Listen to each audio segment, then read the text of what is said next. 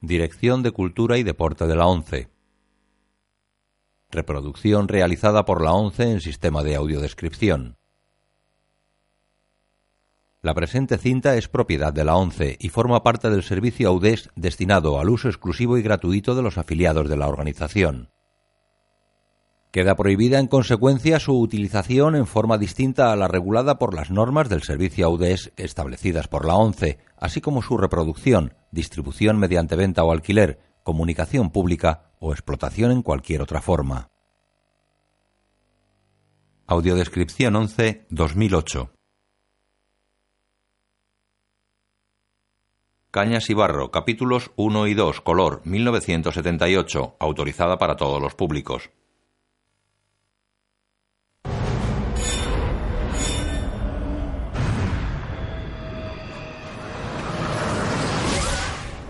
Televisión Española.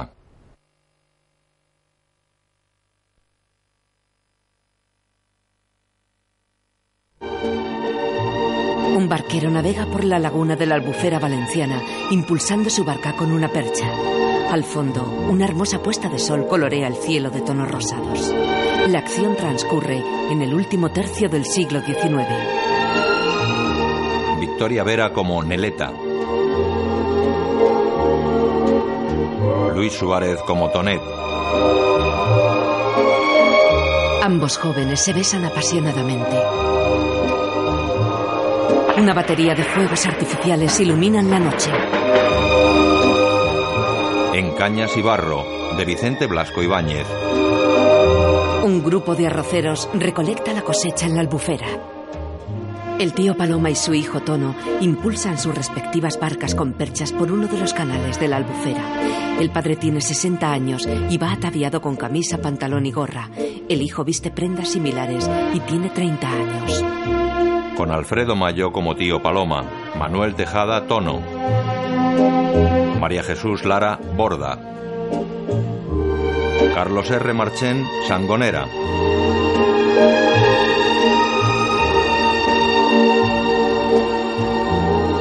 con Ana Marzoa, Armando Calvo, Terele Pávez, Fernando Nogueras,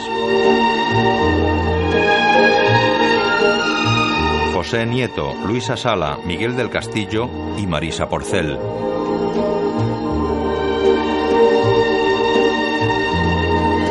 Con la colaboración de José Bódalo como Cañamel. Dirigida por Rafael R. Marchán. Capítulo primero. Dos hombres usan perchas para impulsar un velero por la laguna. En la embarcación viajan una docena de pasajeros y va cargada de cajas y paquetes. El patrón se mantiene en pie junto al mástil. El palmar. El patrón arría la vela. ¿Es un buen pueblo este, patrón? Lo que puede ser un pueblo de pescadores. Y de cazadores furtivos. Buen oficio ese, señor guardia. Y de mal fin. El día que uno de ellos se me ponga a tiro, termina la caza en el valle de Josafat. Esa es la ley. ¿Quiere la ley beber un trago? Nos lo prohíben las ordenanzas de nuestro Salvador, el duque de Ahumada. ¿Habrá vino en este pueblo para rellenar la bota? ¿De buena clase? Sangre de Cristo, como este. Entonces en la taberna de Cañamel. ¿Y usted cree que podré vender aquí algunas navajas? Si son de calidad, se las comprará todas Cañamel. Hmm. ¿Y no sabe si habrá aquí trabajo para cuatro segadores? En el Palmar no hay más tierras de arroz que las de Cañamel. Y ya está recogido. Ese tal Cañamel viene a ser Dios en este pueblo, por lo que veo. Más o menos, salvando lo divino. Un hombre elegante les mira. Ahí está, a la puerta de su establecimiento. El patrón pisa a un viajero. Mire por donde pisa, patrón, que la mano es mía. Perdón. Vamos, arriba, deprisa. Cañamel. ¡Eh! Ricardo, daros prisa, que la barca no espera. Una señora entrega un papel al patrón en el embarcadero. Tráigame esto, patrón. ¿De qué se trata? Un caballo de cartón para mi nieto. Mejor que sea de cartón, porque aquí o aprende a comer anguilas o se muere de hambre. Le da un billete. Tendrá caballo el nano. A los viajeros. A prisa, señores, si no quieren quedarse en tierra. Vamos, a prisa. Vamos. Una señora le da dinero. Barquero, ¿me traes unos papelillos de quinina? Le han botado las fibras al marido. No lo cuentes, hombre, está bien. Yo no me equivoco nunca. Barquero, barquero, que venga ya el barquero. Barquero, barquero, que venga ya el barquero. La madre que os barquero, parió. barquero. ¿Queréis callaros de una vez? Vicente, El patrón se acerca a Cañamel. como te cruzarás con el tío Paloma, dile que me traiga cuatro buenas lubinas. Se me han antojado a mí para esta noche. Sí, señor, se las traerá. Vamos, vamos, que no espero a nadie. Vamos. Vuelve a la barca. Cañamel da media vuelta y camina. Es un hombre grueso de 50 años.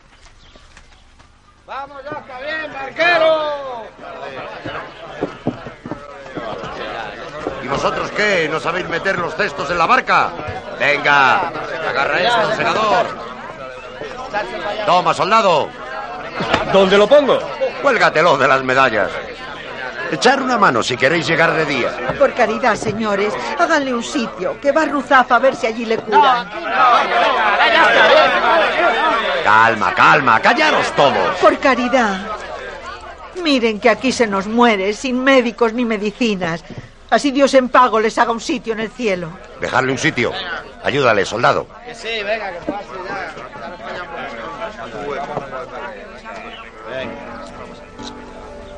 La barcaza se aleja de la orilla. El enfermo se despide con la mano de su esposa que permanece en el embarcadero. Se agacha para acomodarse, pero se detiene. Mira al patrón.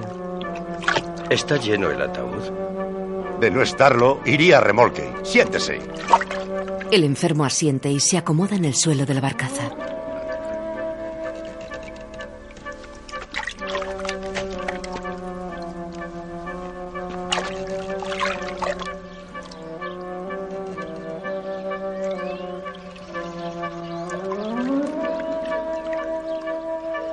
Su esposa se marcha del embarcadero.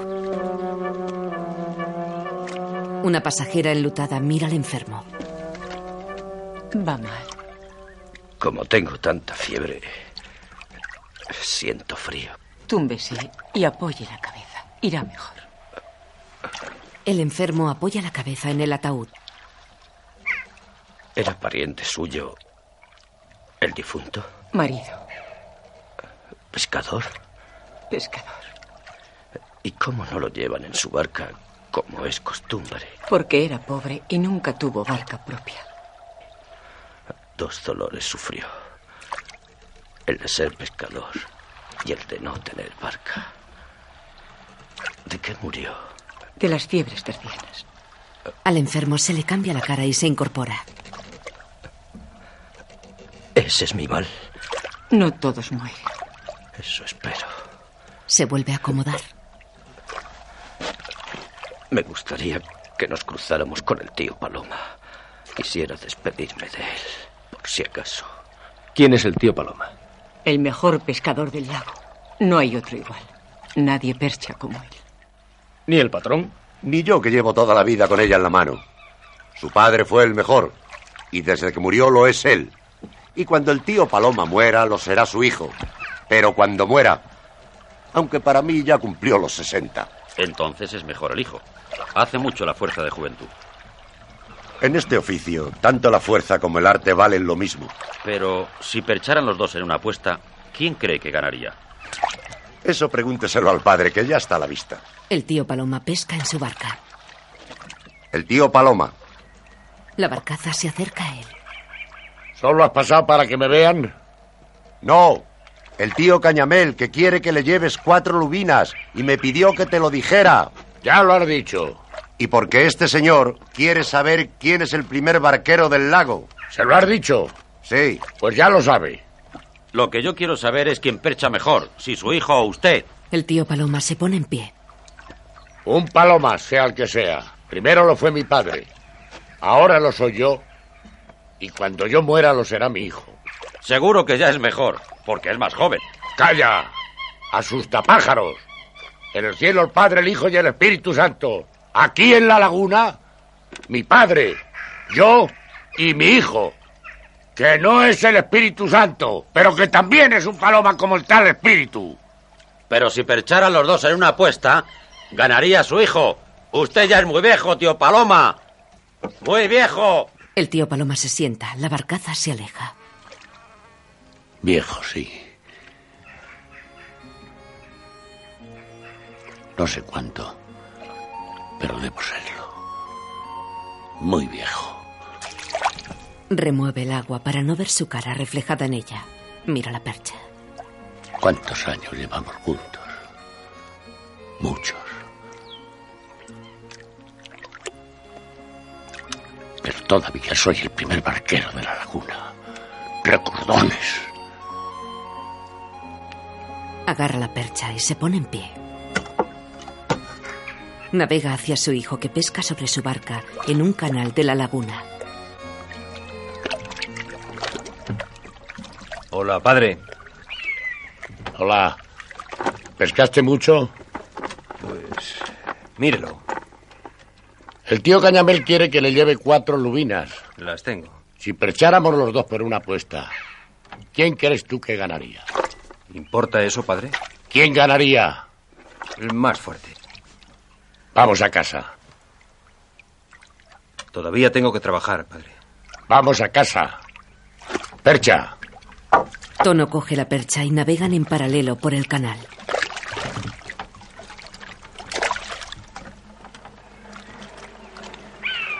El tío Paloma comienza a impulsar su embarcación con fuerza. Su hijo le mira de reojo.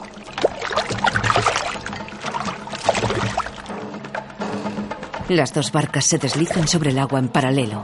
La del padre se llama Paloma 1 y la del hijo Paloma 2. Tono se queda algo rezagado. ¡Percha!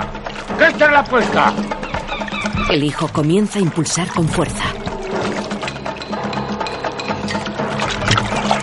Se coloca a la altura de la barca de su padre. El tío Paloma mira hacia el frente serio y concentrado. La embarcación de Tono supera la de su progenitor. ¡Aquí! ¡Percha! Tono mira a su padre y deja de perchar. ¿Quiere decirme que viene esto? ¡Percha, maldito sea tu padre! Continúa la competencia.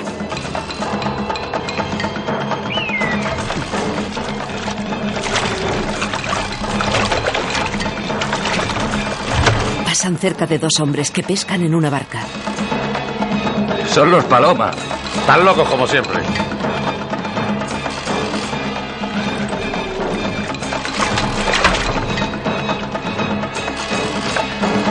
La embarcación de Tono se sitúa ligeramente por delante.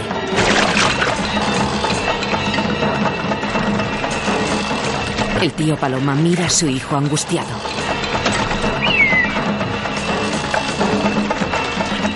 Tono deja de perchar y se gira para mirar a su padre. ¡Percha!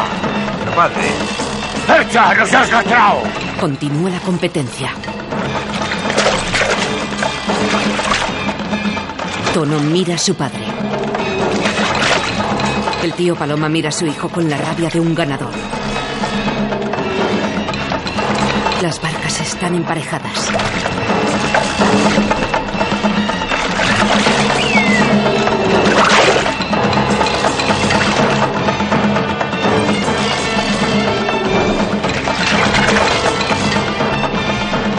Se acercan al palmar a gran velocidad. El tío Paloma mira hacia la orilla con expresión cansada. Tono mira a su padre y sonríe. El tío Paloma se enrabieta y percha con más fuerza. Encallan en la orilla y frenan en seco. El padre choca con el mástil de su barca, pero ha llegado primero.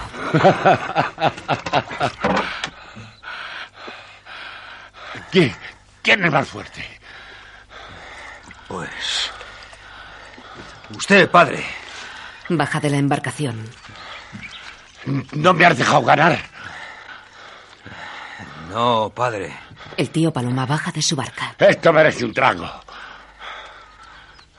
Un hombre se acerca cojeando. Sangonera, te alegro verte. Vienes queripintado. Ata las barcas. Invítame a una copa, tío Paloma. ¿Estás borracho? No, todavía no. En- Entonces, Atalás, y te invito a una copa. Vámonos, Tono. A una y pico por lo de Paloma. El tío Paloma y su hijo entran en la taberna del pueblo. Cañamel y su cuñada están detrás de la barra. Dos copas de aguardientes a Maruca, pero de las grandes. Enseguida. ¿Qué pasa? ¿Os habéis caído al lago? Más o menos. Deja, cuñada, que a los buenos clientes les sirvo yo. Coge dos vasos y la botella de aguardiente y les sirve encima del mostrador. Parece que hoy fue dura la faena, ¿eh? Mucho, pero buena. ¿Me trajiste las lubinas? En la barca están. esta enfermedad acabará conmigo. Es como una rata que tuviera aquí dentro. Solo me pide comer y comer. Mal de ricos, Cañamel. Buah, pobre quisiera ser y estar sano, Toca las copas. por cuenta de la casa. A ver si se anima tu hijo y viene por aquí. Es que Eh, no bebo. Tono no bebe, ni juega, ni anda con mozas, ni busca peleas, aunque las ganaría todas. ¿Verdad, Tono? Bueno. ¿Me dejaste ganar, Tono? No, padre. El tío Paloma coge su vaso, Entonces, por el que ganó la apuesta. arroja el aguardiente a su hijo en la cara. Los palomas no mienten. ¿Me dejaste ganar? Sí, padre. Así me gusta. Buen hijo, buen barquero. Pero no ganaste tú ni gané yo. Ganó un paloma a otro paloma.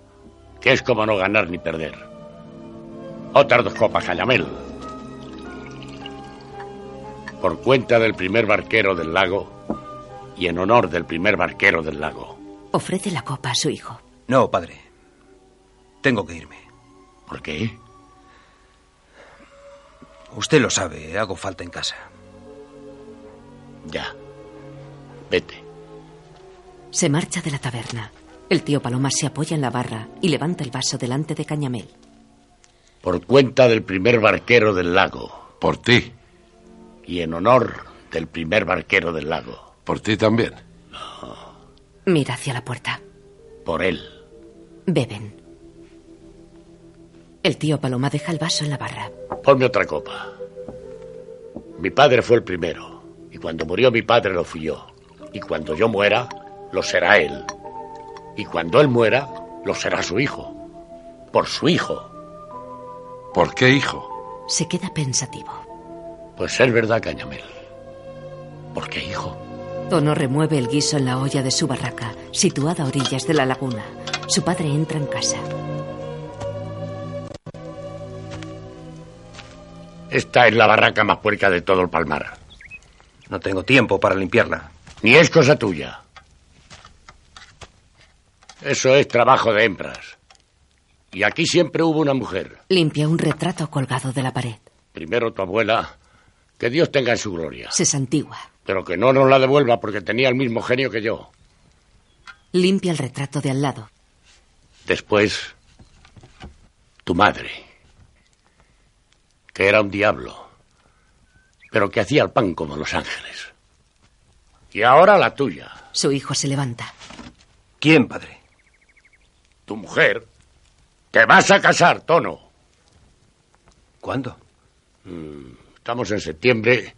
Y septiembre es un buen mes para que no se le enfríe la barriga a la novia. En septiembre. Sí, pero ¿con quién? Con la que más nos guste, recordones. Tono arruga la barbilla sorprendido. A la mañana siguiente, Tono abre la ventana de su dormitorio. Lleva el toras descubierto y un calzoncillo largo le cubre las piernas. Sobre la mesilla encuentra una nota con faltas de ortografía que dice: Hoy no pescamos, lávate. Su padre come en casa de unos vecinos. Le escucha una mujer y su hija que cose un pedazo de tela. Sí. A Tono se le ha ocurrido casarse y yo le dije, pues a buscar novia, chiquet. ¿Y sabe usted si tiene echado el ojo alguna? No, a ninguna. Esto ha sido de pronto. Mientras tanto, Tono coge agua de la laguna con un cubo de metal. Lleva pantalones, pero sigue a pecho descubierto. Echa agua en un lebrillo.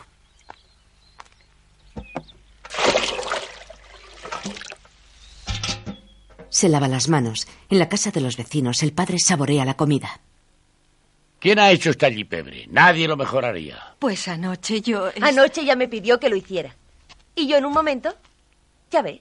La hija mayor recoge un canasto de ropa y se va. Es su especialidad. Buen mérito para una moza casadera. Ponme un poco más si te queda. Ah, y un poco de vino. A lo que iba diciendo. No irá mal la mujer que engancha mi tono. La barraca, dos barcas. Adiós, Tono. Adiós, Tono. El joven cose las redes. Adiós. Las mozas se alejan de la barraca. Mientras tanto, el tío Paloma come en otra casa. Está buenísima. No queda más compota. Claro que queda. Si hice yo ayer una orza grande.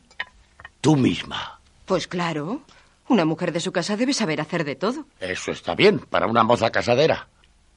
Pues como iba diciendo, no irá desnudo mi hijo Tono al matrimonio. Pues si se ponen de acuerdo, tampoco mi hija iría desnuda. Ni falta que hace. Ya se encargará mi hijo de eso. Por Dios, tío Paloma. Adiós. Adiós. Dos mozas se pasean por la barraca. Adiós. Una chica pasa junto a la barraca corriendo. Esperarme. Ve al joven pescador. Hola, Tono. Acaricia las hojas de un sauce sensualmente. Tono deja de coser y sonríe. Hola.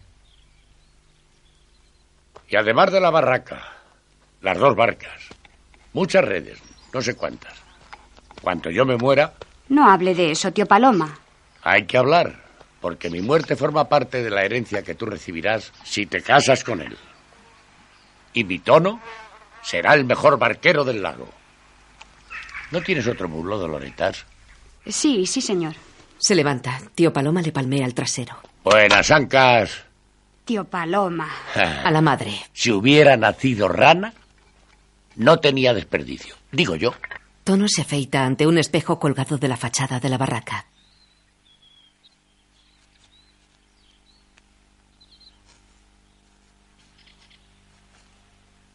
Ve reflejada en el espejo a una hermosa joven que se aproxima por su espalda. Él la mira. Hola. Hola. Sigue afeitándose. ¿Querías algo? No. ¿Por qué has venido entonces? Ella mira al suelo. Tono se vuelve hacia ella, le agarra la barbilla y le levanta la cara. Ella ve su mentón enjabonado a través del espejo. Límpiame. Tono le limpia el jabón sensualmente, mirándola fijamente a los ojos.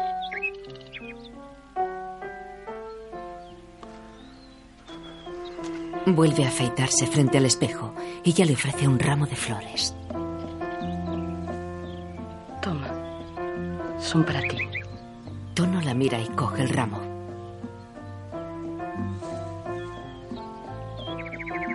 ¿Por qué?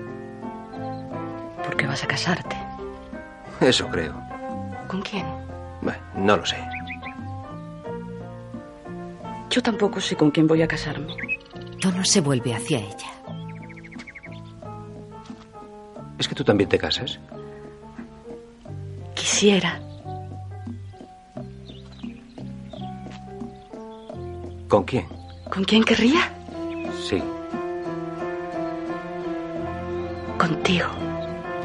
Él la mira fijamente. Ella sonríe. Tono acerca su boca manchada de jabón a la de ella, pero la chica se evade. Poco después, ella está dentro de la barraca mirándolo todo. Él sale de su habitación poniéndose el chaleco. La coge de los hombros. Rosa. Tu casa. No. Tu casa. Ella niega. Nuestra casa. El padre se acerca a la barraca. Se detiene en la puerta y se esconde a un lado. Asoma la cabeza y ve a Tono y a Rosa besándose apasionadamente. Sonríe. Baja la mirada pensativo. Los vuelve a mirar. Tiempo después camina junto a varias barracas. Sangonera está sentado sobre una barca. Tío Paloma. Lárgate. Se levanta y camina tras él cojeando ostensiblemente. Espera. Invítame a una copa, tío Paloma, que todavía no estoy borracho. Trabaja y págatela tú. Si trabajara no podría emborracharme. Anda, invítame a una copa, para empezar el día como Dios manda. Dios no manda a beber sangonera. Si no mandara a beber, no lo harían los curas, y beben hasta en la misa. Los curas beben, pero... Ah, tú lo has dicho, beben. Sí, maldita sea mi sangre, beben. Pero... Hombre, a propósito, ¿has visto al cura? Sí, ahora mismo acaba de entrar en la iglesia.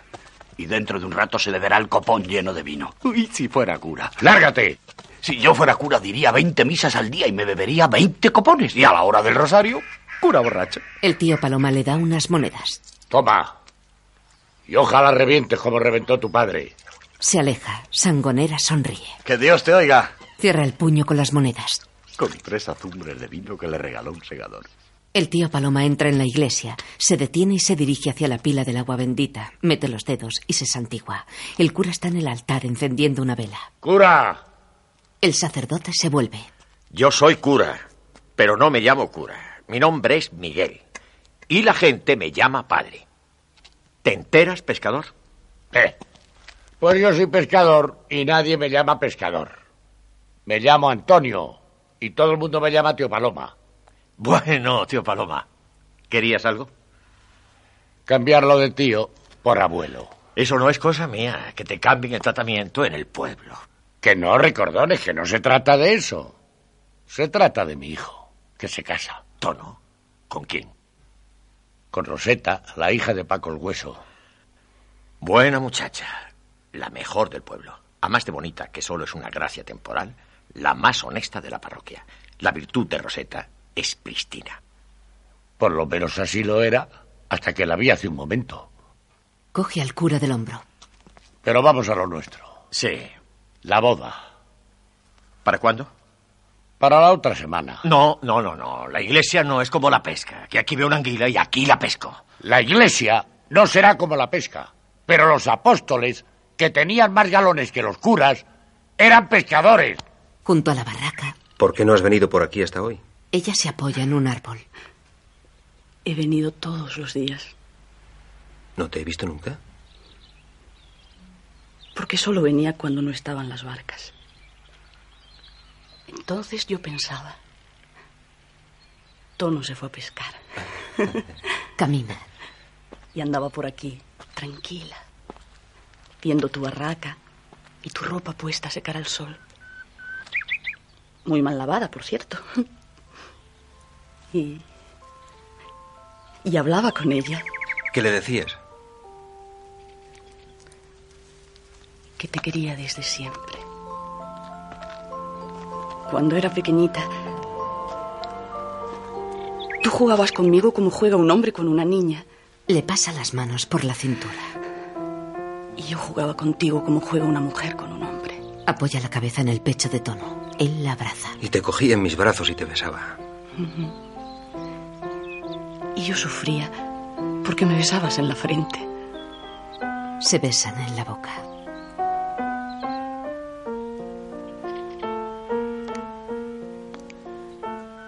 Ella sonríe.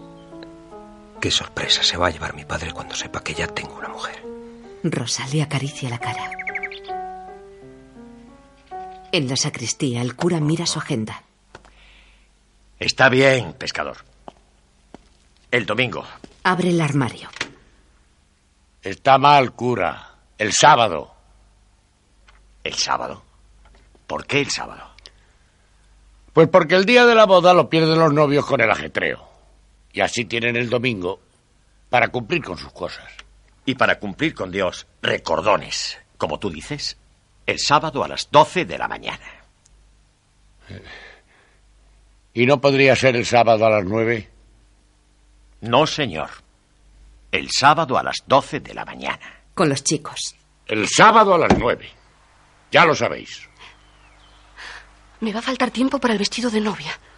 Para lo que te va a durar puesto.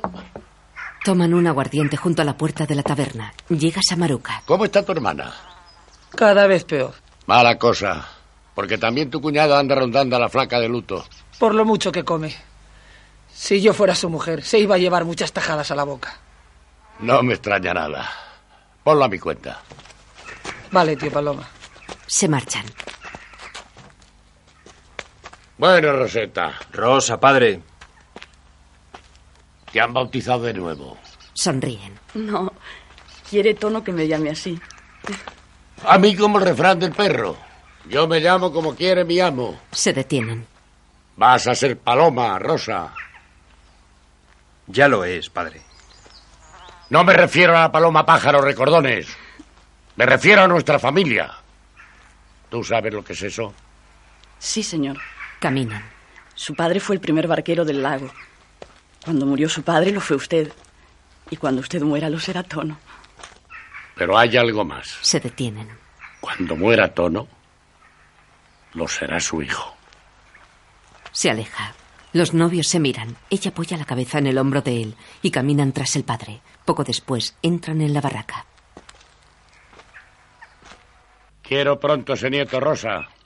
En lo que de mí dependa, haré lo que pueda. No hace falta. De eso estoy seguro. Ella observa la casa. Antonio se vuelve hacia la chica. ¿Qué miras? La casa. Hay que pintarla. No, no sé por qué. Cien años lleva así y nadie ha dicho nada. Pues precisamente por eso. Supongo que te habrá explicado tu madre lo que tiene que hacer una mujer casada. No. Pero entre lo que imagino y lo que me diga Tono. No, no, que no es eso. Digo que si sabes lavar, fregar, hacer una yipebre, asar unas anguilas al ast, guisarte en casensuc o preparar una buena cebolla. Ujú. Sé hacer muchas cosas. Sé bordar, coser, hacer flores de papel. Y también sé perchar. Sale corriendo de la barraca. ¿Has visto? Está como un pájaro. Peor aún, como una bandada de pájaros. Y dice que sabe perchar. A esta le das una percha y cuelga en ella el refajo si lo lleva. Oye, tú sabes ya si lo lleva. ¿Dónde habrá ido? A buscar papel para hacer florecitas. ¡Tono! ¡Voy! Sale de la casa. ¡Rosa! ¡Tono! ¡Ven! Ella está en una barca en medio del canal. Tono sube a la otra barca. El tío Paloma la observa desde la orilla. Rosa se adentra en el lago perchando y su novio la persigue.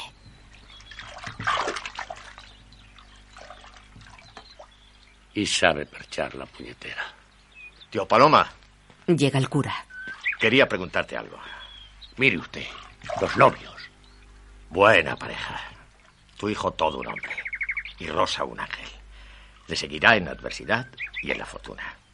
En la enfermedad y en Bueno, la salud. le seguirá cuando le siga. Pero hasta ahora, lo único que hace es llevarle detrás. Le pone la mano en el hombro. Oiga usted, padre. ¿Cómo dijo que se llamaba la virtud esa de Rosa? Pues una virtud pristina. Ya, ya. No sé lo que es eso, pero debe ser algo muy gordo. Y digo yo, a las pristinas esas no les pasa nada cuando están solas con un hombre en la dehesa. Tono y Rosa llegan a la orilla de la dehesa. Es un terreno poblado de árboles y arbustos. Detienen las embarcaciones. Tono baja de la suya y camina por el agua para coger a Rosa en brazos. Camina hacia la orilla.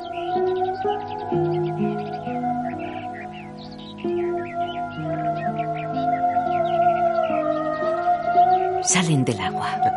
Se han callado los pájaros. Sí. Son musquerots. Unos ruiseñores pequeñitos. Bah, se asustan de la gente. Les pasa como a mí antes. Hasta tú me asustabas.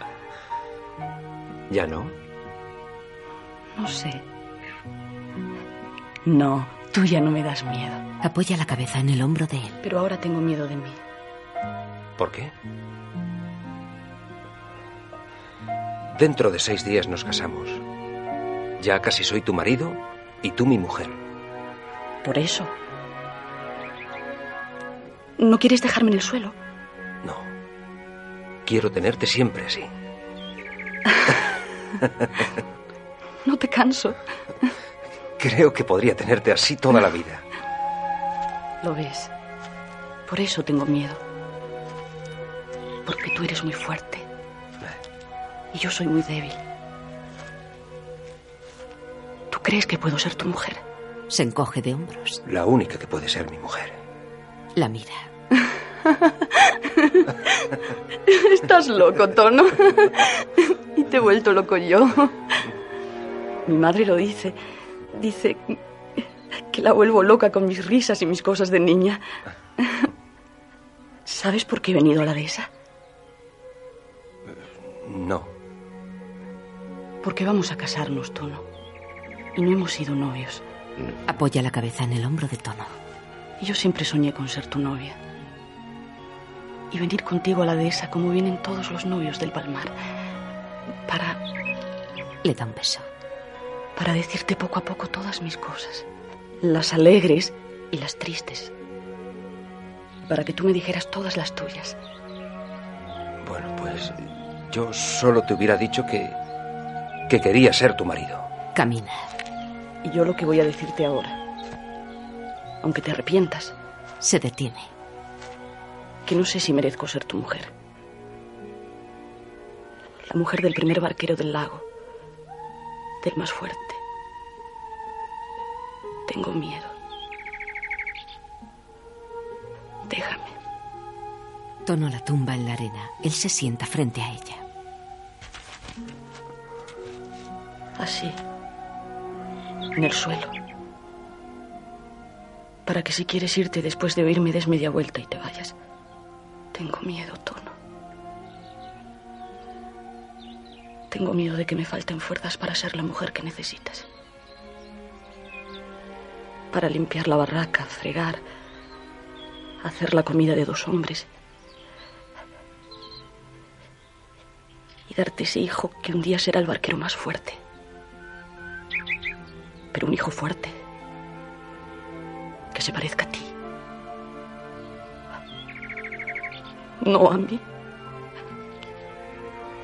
Rosa, no tengas miedo. Yo te cuidaré. Y cuando estés enferma, yo te cuidaré también. Y me darás un hijo que será tan fuerte como yo pero tan hermoso como tú. Y cuando estés cansada, te llevaré en mis brazos. Rosa sonríe.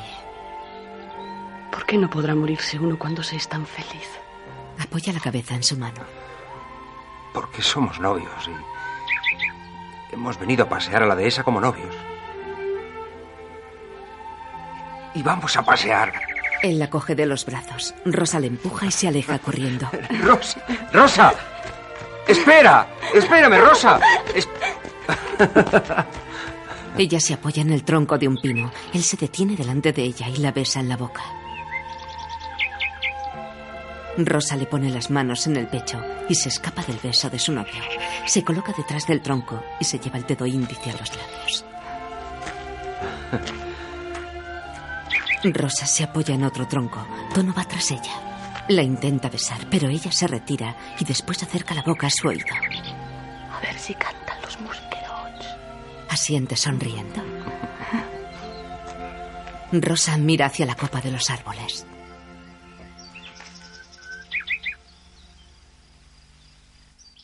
Mira a Tono. Él se acerca a ella.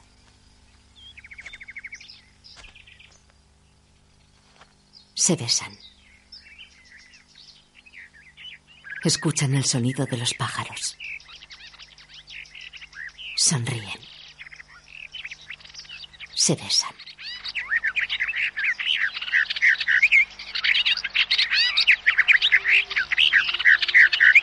Miran hacia las copas de los árboles.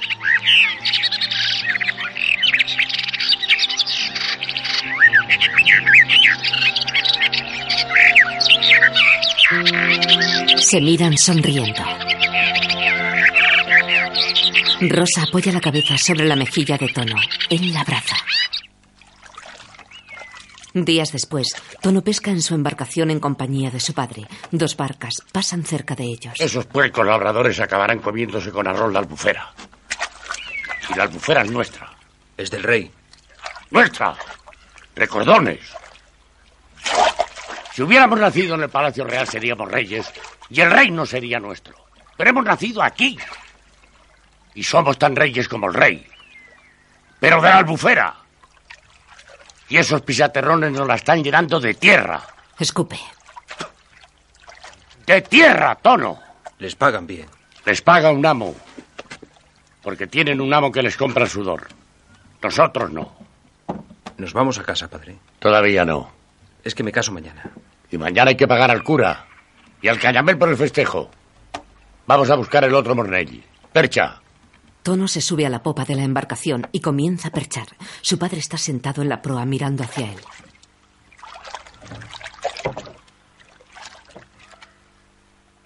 Mientras tanto, Rosa cose en su casa y acompañada de sus padres. Rosa está como ausente. Primero se majan los ajos bien majados. Y luego se mezclan. Pero hija, que te estoy explicando. Que sí, madre, que se majan los ajos. ¿Y después? Luego se mezcla y... La casa. ¿Eh? ¿Qué casa? La mía. Bueno, la que será mía. Pero hija, ¿y el vestido? Ah, después. Aunque como dice el tío Paloma, para lo que me va a durar puesto. Se marcha. Sus padres se miran. En la laguna Acérqueme el salabre, padre. saca la red con varios peces. Su padre coloca el salabre debajo. Cuidado. Tono pone la red de cestas tejidas encima del salabre y suelta la pesca en su interior. Antonio deja el salabre en el suelo de la barca y su hijo vuelve a meter la red en el agua. Estoy deseando ver a Rosa. Bueno. Cuando quieras. Le da la percha a su hijo. Tono sube a la popa. ¿Qué estará haciendo ahora? Florecitas de papel. Percha. Tono impulsa la barca con la percha.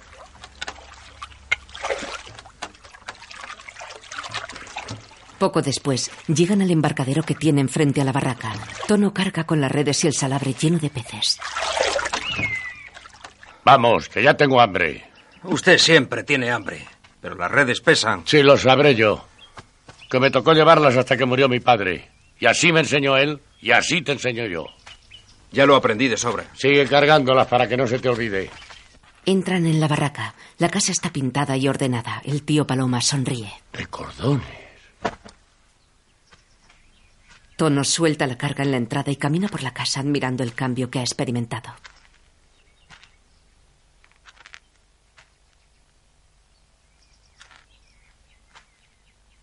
Una brocha se mueve por encima del muro de la habitación. ¿Rosa? Aparta la cortina de la entrada a la habitación. Ella sale con un pañuelo en la cabeza y una bata llena de pintura. ¿Por qué has hecho esto? Porque. Porque es lo que hacen las mujeres casadas. Él la abraza. Mira a Antonio. Con que florecitas de papel, ¿eh? El tío Paloma coge una silla de Nea. ¿Y estas sillas? Parte de lo que traigo al matrimonio. Algunos muebles, ropas para la casa, mi pájaro. Y nada más. Tono la coge del brazo y la gira hacia él. ¿Y tú? Ella mira al suelo. Estás sudando Sí. y cansada. Nah. Sí. Bueno, sí. Ya te lo dije. Soy muy débil. Y yo te dije que soy muy fuerte. Mm, pebre. Sí, señor. Me adivinaste el gusto. Huele la comida. ¿Y eso que huele a gloria qué es? Arroz con pollo. Se pone de pie. Arroz no, maldita sea. Arroz no. Que es el que me está comiendo la albufera. Pues cómaselo usted a él y están en paz. Lo comeré. Voy a comer arroz por primera vez en mi vida. Pero voy a comerlo porque sé lo que voy a hacer después con él. Encima de los retratos hay florecitas de papel. ¿Por qué demonios has puesto flores en los retratos de mi mujer y de mi madre? Por eso, como voy a ocupar su lugar en la barraca, he pensado que a ellas les gustaría. Ajá. También tienes razón. Entra en su dormitorio y se encuentra con muebles nuevos. Malditas sean las patas de las anguilas. ¿Quién ha puesto esos muebles en mi cuarto? En nuestro cuarto. No, señora.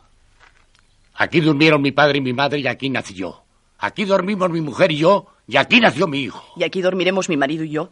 Y aquí nacerá su nieto. Recordones. También tiene razón. Se dirige al otro dormitorio. Supongo que desde ahora mi cuarto va a ser este, ¿no? Sí, señor. Entra. En la mesilla hay una botella de aguardiente. El tío Paloma la coge y mira la etiqueta. Mira hacia la puerta y destapa la botella. Da un trago. Tono y Rosa están fuera de la barraca. Mañana, Tono. Mañana. El tío Paloma sale con la botella de aguardiente en la mano. Rosa, Levanta la botella. también tenía razón.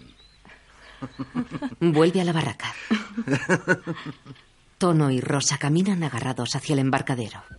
Quiero que me hagas un regalo. Claro que sí, cuando vayamos a la ciudad. En casa de Cañamel no hay nada para ti. En casa de Cañamel no. Pero lo hay aquí, en el Palmar. ¿Aquí? Ujú.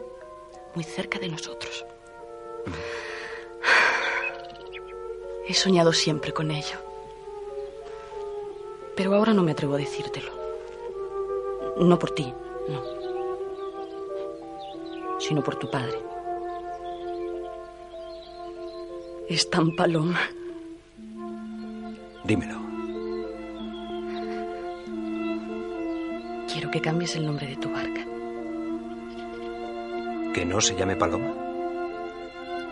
Eso. ¿Quieres que mi barca se llame Rosa? Al día siguiente, en la ceremonia, Sí, quiero. El Señor que hizo nacer en vosotros el amor, confirme este consentimiento mutuo que habéis manifestado ante Dios y ante la Iglesia. un director de orquesta abre la puerta y una banda vestida de uniforme comienza a tocar. Los novios, los testigos y todos los invitados miran hacia atrás. Tono mira a Rosa. ¿La banda de Catarroja? ¿Quién la ha traído? Mis ahorros. Quería que en nuestra boda hubiese música. Él sonríe. Los anillos. Los anillos. Que le den los anillos, hombre. Pónselo. Tono le mira. Que se lo pongas. Coge los anillos. Os declaro. Os declaro. ¿Queréis callaros? Así se ofundan los metales. Os declaro marido y mujer. Ya estáis casados. Podéis iros en paz. Se marcha a la sacristía seguido del monaguillo. Los invitados abandonan la sala. El tío Paloma y la madre de Rosa apartan la cortina de la entrada a la iglesia y los novios salen del templo. Los invitados se vuelven hacia la puerta. Samaruca le da un beso a Rosa. Que seas Gracias. Felicidades, Gracias, Tono. gracias, señor alcalde. Buen marido te lleva, Rosetta. Gracias. La madre de Rosa se acerca al alcalde. Tampoco se lleva el mala mujer. No, señora. Lo digo porque en el palmar los palomas son los palomas. Y los huesos son siempre los huesos, señor alcalde. Eso nadie lo duda. En el palmar y en todas partes. Seréis felices, Rosa. Cuídala a tono. Sí, señor maestro, sí. Y como no lo haga, le detengo. Un guardia civil se acerca a Sangonera. Felicidades, pareja. Gracias. Gracias.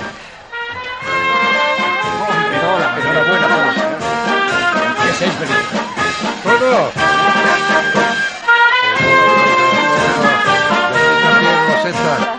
En la taberna está preparado el convite, Rosa saluda a los invitados. pero yo dije que trajeran la barca. ¿Qué dice? Que mandó que nos trajeran la barca. Y dos botellas de las buenas, de sidra, y un almohadón para la señora. ¿Para qué, señora? ¿Para qué señora va a ser, Rosetta? Es la primera vez que me llaman así. La barca está ahí mismo. Yo que vosotros salía corriendo, yala. Eso que dicen, al fin solos. Tono agarra por los hombros a su esposa. Vamos, Tono. Sí, vamos, vamos. Se marchan corriendo. Se dirigen a la barca que está varada en la orilla detrás de la banda. Ella sube, él empuja la barca y después salta sobre ella. Cañamel les observa sonriendo. Se detiene junto al padre de ella y le asiente. La madre de Rosa y el tío Paloma les miran desde la orilla. La orquesta se gira en bloque y siguen tocando mirando hacia la laguna. Los invitados se acercan a la orilla para despedirse. Los recién casados se despiden sonriendo desde la embarcación.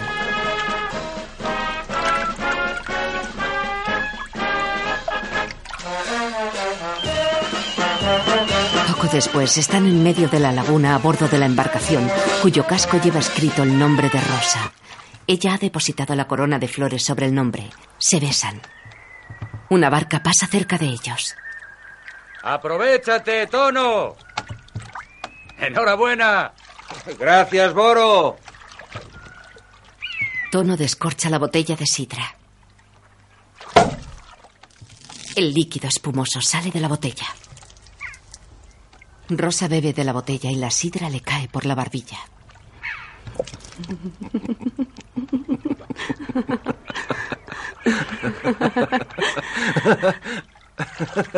Ahora tú. Le da la botella a su marido. Tono levanta la botella por encima de la boca sin pegarla a sus labios y se empapa la cara de sidra.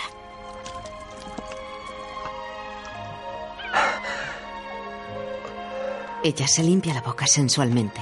Él la observa sonriendo. Se miran enamorados.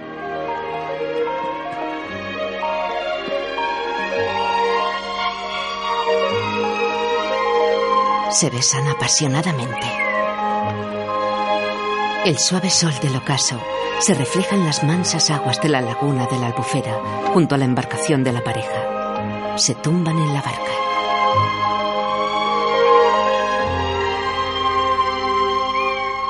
Fin del capítulo primero. Capítulo segundo. Tono y su padre pescan en la laguna. No está mal.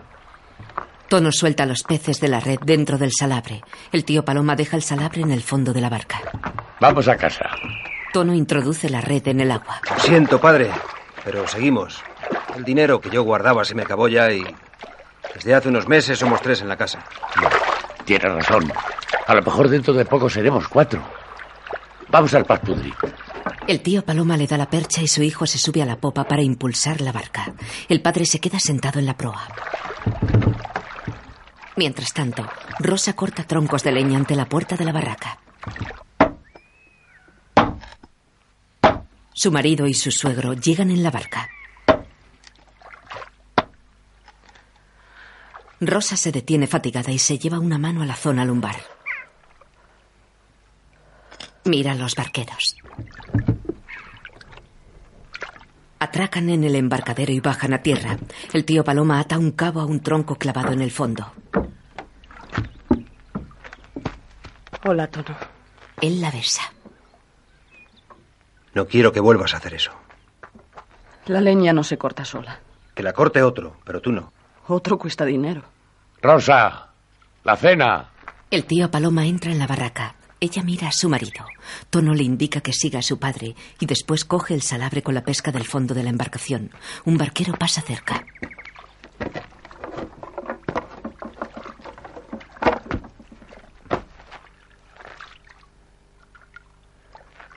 Poco después, están sentados a la mesa. El tío Paloma come. Ella está pensativa con la mirada perdida. Tono la mira y le coge la mano. ¿Qué te pasa? Nada, Ponme un poco más. no hay más. Tira el plato. Se marcha.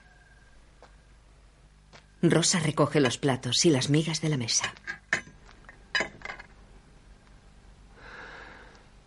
Mira a su marido y le acaricia la cabeza. Acuéstate. Tono se dirige a la habitación. Rosa se levanta, coge los platos y los mete en la palangana. Poco después están tumbados en la cama. Vamos a tener un hijo. Un hijo. Tono la mira, Un hijo, Rosa. se incorpora hacia ella. ¿Seguro?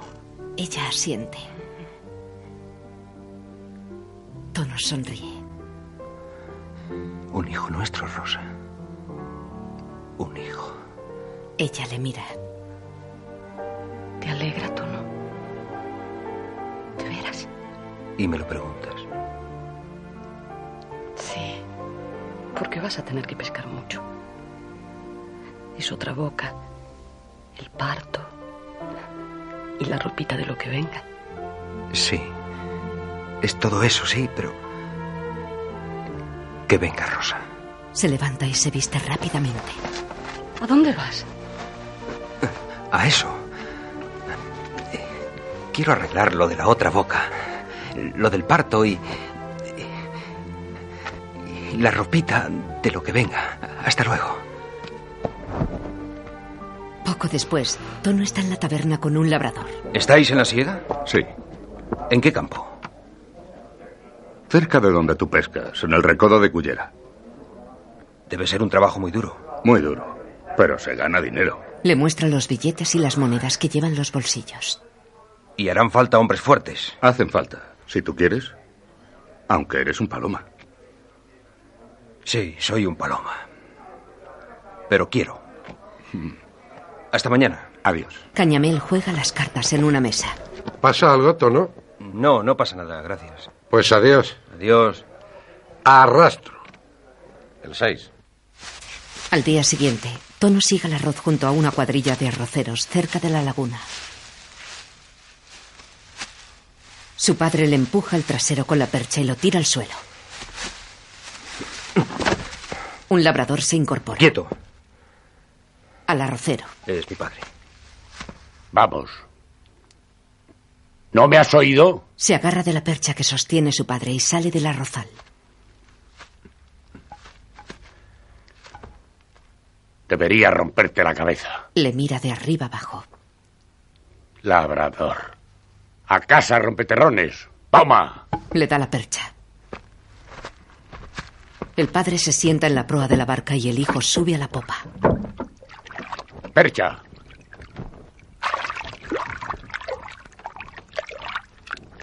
Los labradores continúan segando. El tío Paloma y su hijo se alejan por un canal de la laguna. Has manchado la historia de los Paloma. Viniendo a trabajar en este cochín marroz que nos arruina. Te has alquilado a un amo, como se alquilan las mulas. A un amo que te paga con perras la honra y el sudor. Se acerca un pañuelo a la nariz. a un amo tono. Porque ya no eres libre. Ya no eres un paloma, ni siquiera un pescador con barca. Ahora eres un esclavo.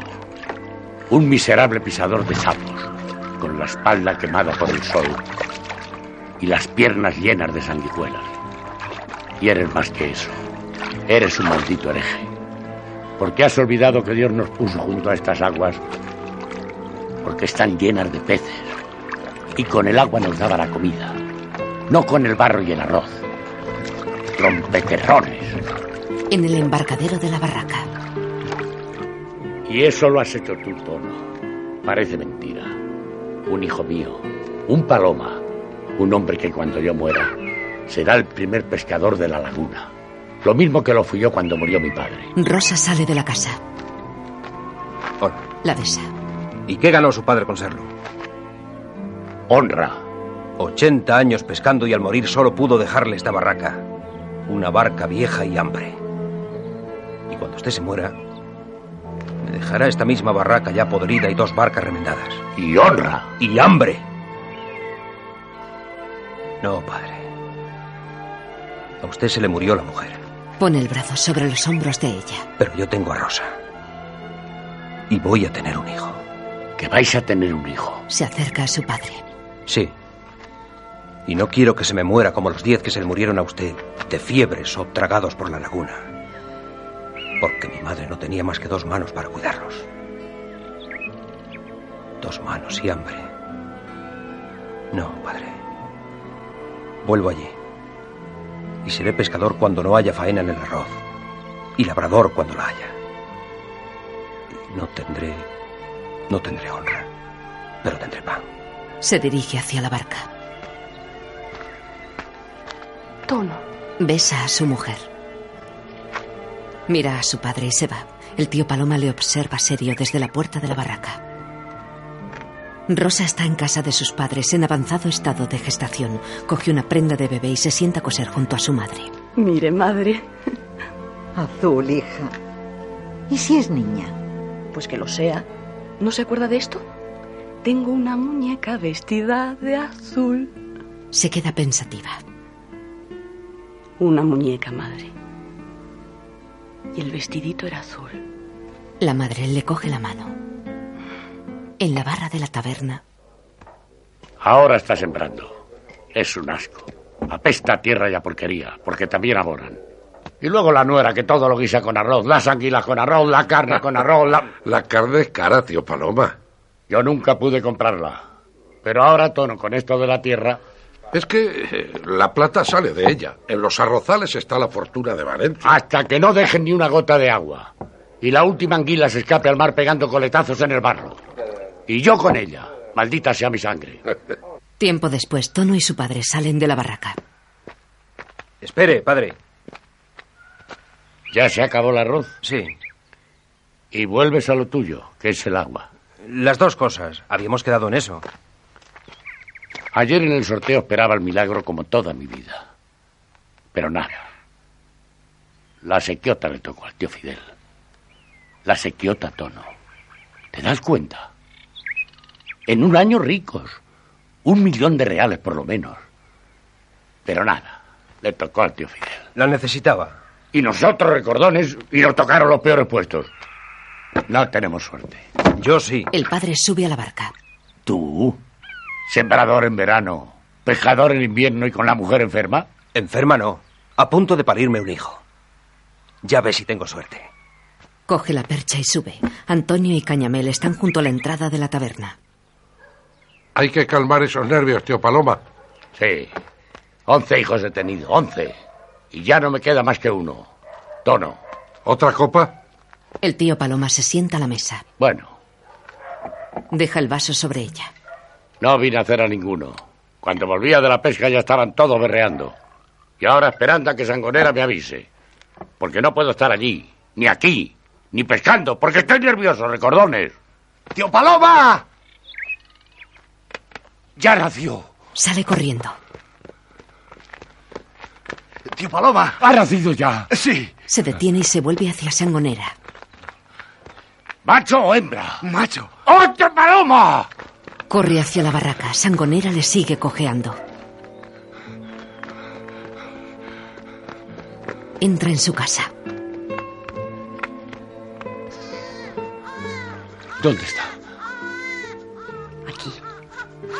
Rosa aparta la manta para que vea al bebé.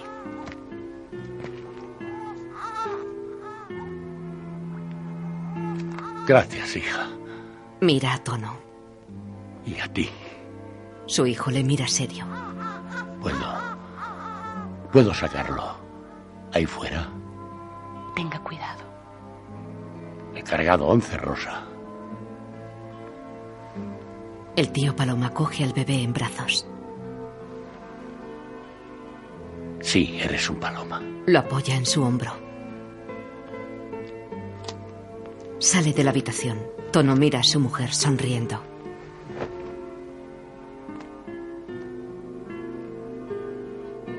El tío Paloma sale de la barraca y camina hasta el embarcadero.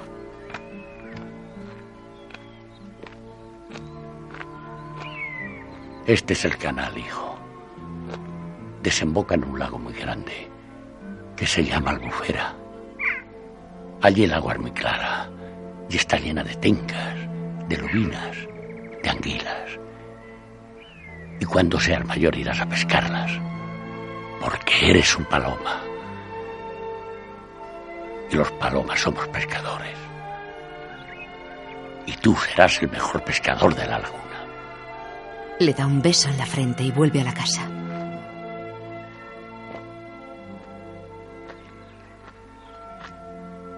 Entra en el dormitorio. Deja el bebé en la cama junto a Rosa. La madre lo arropa. Ya le he enseñado el agua del canal, que es lo primero que tiene que ver un pescador. Mira a Tono. Un pescador No un parte terrones. Se detiene en la puerta y se vuelve hacia ellos. ¿Cómo vais a llamarle? Rosa mira a su marido sonriendo. Después mira a su suegro. Como su padre. Pero le llamaremos Tonet. Me gusta el nombre. Tonet. Años después, Rosa viste a su hijo. A los cinco años se sabrá de memoria la laguna y todos sus carrizales. ¿Y dónde están los redolins? ¿Y los mornéis? Años más tarde, Y yo digo que son ya diez años los que tienes. Y ni perchas, ni trabajas la tierra, ni tan siquiera estudias. Mientras tu padre dobla el lomo en los arrozales sudando el pan que comes. No quiero estar todo el día metido en el barro como los sapos. Los palomas no somos labradores. Pero tampoco vas a pescar con el abuelo. Porque en cuanto entramos en la barca, se me tumba en el fondo panza arriba y yo dale que dale a la percha, pues que perche él si quiere. Además, no seré pescador. No me gusta. Y me dan asco las anguilas. Y la escuela también, ¿verdad? ¿Es que no piensas ir? Si es que usted no me deja con tanta reprimenda. Vamos al colegio a estudiar. Tonet se marcha al colegio con el cuaderno en la mano. Rosa nota un dolor en el costado que le hace doblarse. Sigue tendiendo la ropa. Tonet corre detrás de los patos. Una niña de su edad se acerca. ¡Tonet! No las maltrates, que son para vender. Mejor estarían en la cazuela. Eso es manjar de ricos. Caminan juntos. Ella también lleva un cuaderno. Anoche soñé contigo. ¿Qué soñaste? Ya sabes, cosas. ¿Qué cosas? ¿Qué cosas pueden ser? Pareces bobo. Le azota el culo. No sigas que me enfado. Me das tantos azotes que esta mañana me lo vio mi madre y dijo que lo tengo morado. Enséñamelo. No. Sale corriendo. Espera. Neleta, espera. Tonet la alcanza y la tira al suelo. Enséñamelo. No puede ser, Tonet. Te lo enseñaría si estuviéramos casados. Ella se incorpora. Pues nos casamos. ¿Cuándo? Cuando sea. Puf, para entonces ya no estará morado. Repite eso. ¿Qué? Lo de... Puf, huele rico tu aliento. ¿Te gusta? Sí.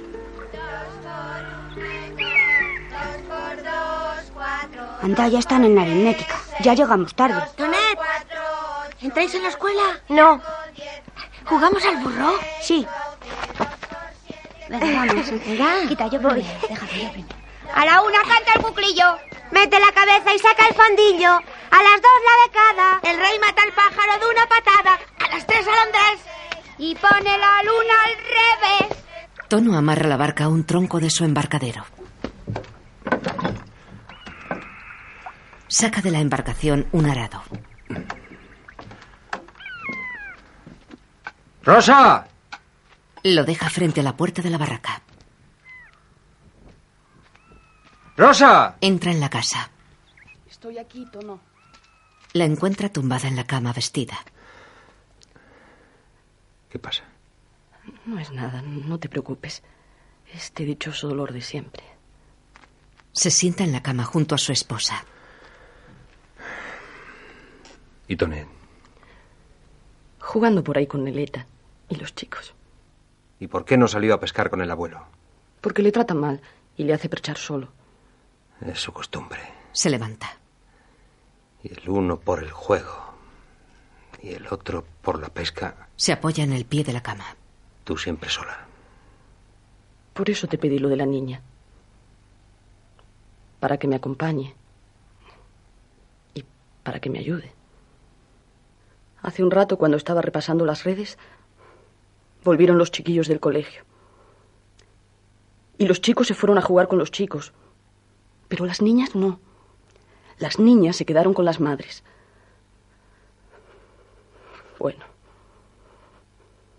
Me dieron unas ganas de llorar.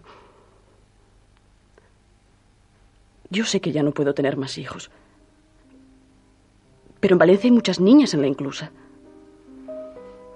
Lo hemos hablado cientos de veces, Tono. Debíamos traer una y- y en poco tiempo sería como nuestra. Y me ayudaría y jugaría con ella.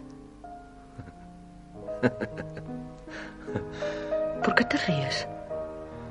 porque ya la tienes. Sonríe y coge la cabeza de su marido. Sí, Rosa, la tienes. ¿Fuiste a la inclusa? Bueno, verás, hay unos campos abandonados cerca del Saler que son de una señora de Valencia. Y como se me ocurrió arrendarlos, esta mañana fui a verla. Y hablando, hablando, salió a relucir lo de la niña. Le gustó la idea. Me acompañó a la inclusa y como ella tiene títulos, me la dieron las monjas. Tono. Le abraza. Sí, Rosa, esta mañana han ocurrido dos cosas importantes. Se sientan en la cama. Una la niña y la otra ¿Cómo es la niña? ¿Alta? ¿Baja? pues, una cosa así. Y la otra cosa es que... Mm, ¿Es guapa? Yo diría que no. ¿Morena? No, pelirroja. pelirroja. La niña es pelirroja. Sí, es pelirroja. Y la otra cosa es que... ¿Cómo se llama?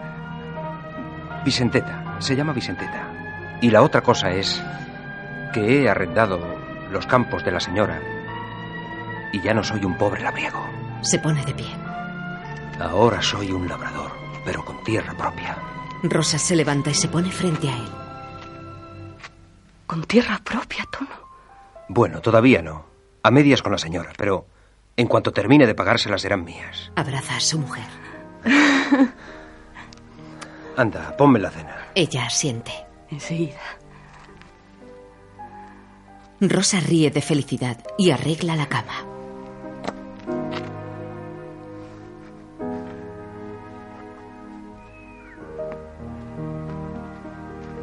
Tono saca de la barca una cuña de metal y la deja sobre el arado.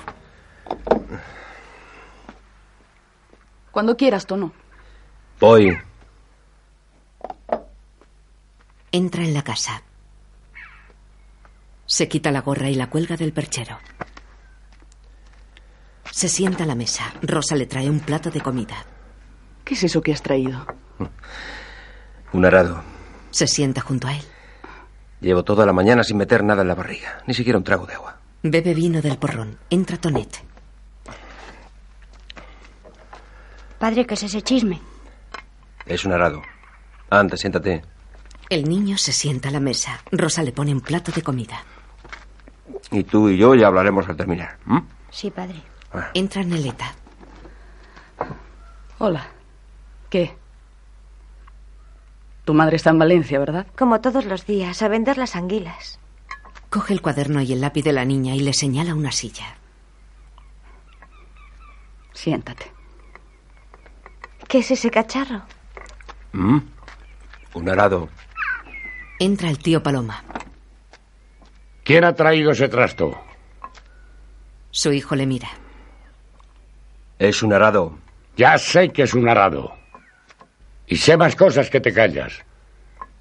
Sé que esta mañana arrendaste a una tía zorra de Valencia unos campos de arroz abandonados. Y eso no, Tono. Ahora perchas a Valencia. Rompes el contrato con esa lechuguina. Y le dices que los Paloma no serviremos a nadie mientras haya algo que comer en el lago. Se acerca al perchero. Aunque sean ranas. No romperé nada. Antonio se vuelve hacia su hijo y le mira serio. Lo romperás. En esta casa no cabe un labrador. Con tierra propia, padre. Peor. Con tierra propia es decir para siempre. Y yo no quiero en mi casa la vergüenza de un hijo labrador. Yo sí. No me voy a vivir a la barca porque estoy viejo. Seguiré aquí. Pero no te tomes la faena de hablarme porque no pienso ni contestarte. Coge su gorra y se encuentra un niño en la puerta. ¿Qué quieres, Angonareta? Nada, ¿Y tu padre? borracho como siempre. Valiente sinvergüenza. No, señor. Padre dice que Dios inventó el vino para los que no tienen que comer, porque mientras están borrachos no saben que son pobres.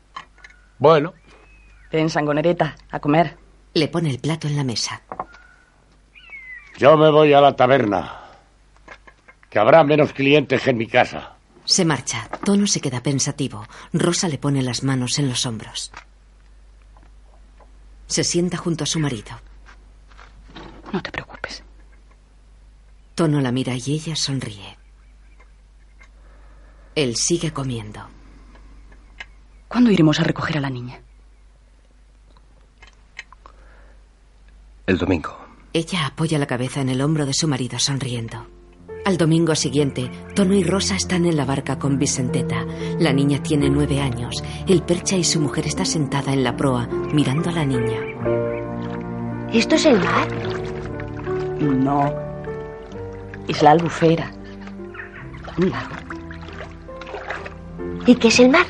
Tono sonríe. Un lago, pero mucho más grande. ¿Conociste a tu madre? No, señora. ¿Y a tu padre? Tampoco. Rosa le acaricia el brazo. No importa. Desde hoy ya tienes padre y madre. ¿Mm? ¿Ustedes? Sí. ¿Puedo. ¿Puedo besarla?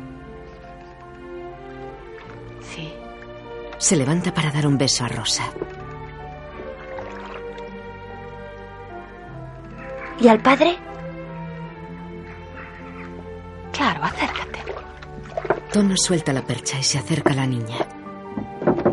Se sienta en la barca. Vicenteta se sienta en su rodilla y le besa. Él le da unas palmaditas en la espalda, la mira y apoya la cabeza de la niña en su hombro. En el embarcadero de la barraca, Es inclusera. Todas las incluseras son hijas de mujeres malas. ¿Quién te lo ha dicho? Mi madre. Y te advierto que como esa hermanita tuya que te traen sea guapa, no la dejo ni un pelo. ¡Ay, no! Te he dicho que me duele. la barca atraca en el muelle. Vicenteta se levanta y mira a los niños. Neleta la observa. Es fea. Ayúdame, Tonet. Vamos. Tonet la ayuda a bajar. Este es tu nuevo hermano. Señala a los otros niños. Mira, ese es Sangonera. Y esa niña Neleta, que será tu amiguita. ¿Ves aquel señor? Tu abuelo. ¿Puedo besarlos? Puedes. Tonet la frena con la mano. Déjala que te bese. Vicenteta le besa. Y vosotros también. Besa a Sangonera y después a Neleta. Y usted si quiere, padre. No hace falta. El tío Paloma remienda la red, sentado en una silla junto a la entrada de la barraca. Mira a su hijo que entra en la casa. Rosa y Vicenteta caminan tras él. Tu casa. Tu nueva casa. El tío Paloma las mira. ¿Cómo se llama eso? La niña. Vicenteta. Borda. Se llamará Borda porque no nació bien. Y los que nacen como ella son bordes. Entra, Vicenteta. A los niños. No, no. Vosotros no. Vosotros vais a llegaros a la dehesa para traerme leña. ¿m? Sangonera conoce bien aquella. Sí, yo os llevo. Se marchan. ¡Venga! ¡No corráis tanto! Venga, date prisa, Neleta. Vicenteta se mira al espejo. Soy fea, madre. Rosa sonríe y la mira en el espejo, apoyando su cabeza en la de la niña. Después le da un beso. Vicenteta sonríe. Rosa la vuelve a besar y se marcha. Vicenteta se arregla el pelo ante el espejo y se encoge de hombros. En la dehesa, ¡Sangonera! ¡Tonet! lleva un puñado de ramas en la mano. Sangonereta se detiene a esperarlos. ¡Venga! Tonet espera a la chica. Neleta, no te separes nunca. Tenemos que ir juntos los tres. Sangonera es el que conoce la dehesa. Las mujeres son una lata. Vamos. Tonet y Neleta siguen a Sangonera. Choca con una rama. Espera a sus amigos. Mirar, eso es el mar. Si tuviéramos un barco podríamos irnos con él hasta el fin del mundo, más allá de Valencia. Mejor en dos barcos, tú en uno delante y nosotros detrás. Tenemos que coger la leña y se nos va a hacer de noche. Y de noche en la dehesa todo el mundo se pierde. Pues venid detrás de mí sin separarse, ¿eh? Seguidme. Se internan entre el follaje de la dehesa. Sangonereta se distancia. Tonet y Neleta lo pierden de vista.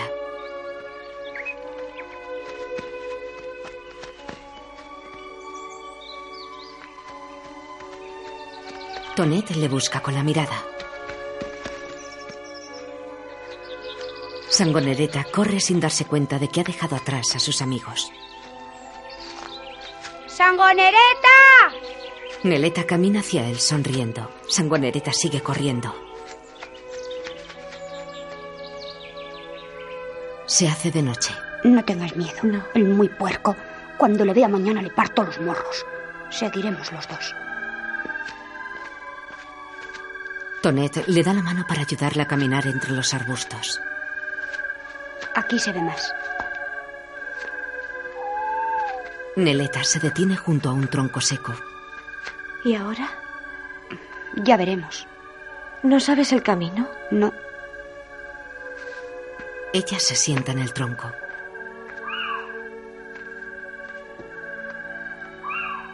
Estoy cansada. Hemos andado mucho. Sí. Ven, Tonet. Siéntate aquí. Se sienta junto a ella. Tengo frío. Abrázate a mí. La cubre con el brazo. Así estoy bien. No seguiremos, ¿verdad? No.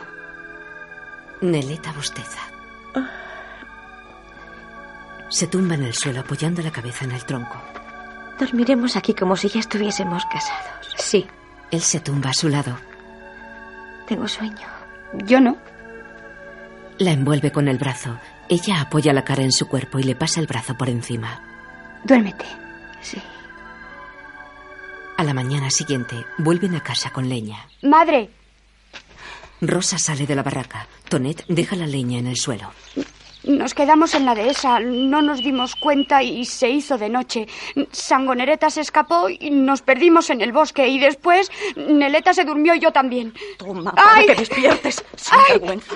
Nos has tenido en vilo. Tu padre toda la noche buscándote. Vamos adentro. Métete en casa. Mira a la niña. Tu madre me encargó que te dijera que prepares tus trapos. Desde esta noche te vas con ella a Valencia. Para que no vuelvas a perderte en la dehesa. Ay, no, que me duele. Las vergüenzas te las dará tu madre. Vamos a casa. Neleta se marcha. Rosa se lleva un pañuelo a la nariz. Guarda el pañuelo en el bolsillo del delantal. Nota el dolor y se lleva la mano al costado. Se seca el sudor de la frente y se acerca a la pila del fregadero que está junto al embarcadero. Comienza a limpiar la ropa. Se detiene y se pone la mano en el costado. Tiempo después, está con su marido en un arrozal junto a la albufera. Mis campos. Son muy grandes. No, ya no. Lo hubieran sido de no habernos casado, de no tener un hijo, de ser yo lo que era. Un hombre solo que quería escapar de los canales sucios y del hambre. Y sobre todo que quería sentir bajo los pies la tierra y andarla palmo a palmo como la andan los hombres que van y vienen por el mundo. Entonces sí hubiera sido grande. Pero ya somos cuatro y para cuatro es poco mundo. Para nosotros ya es bastante. No, quiero más para ti y para ellos. Mira los terrenos. Más que estas, que al terminar el trato serán mías. Doce años me ha dado la señora para pagarlas y así lo haré, ni un minuto más tarde. Pero no serán estas las que compré. Ven, Rosa. Se acercan a la orilla de un canal de la laguna. Serán estas. Pero esto no es tierra, es agua.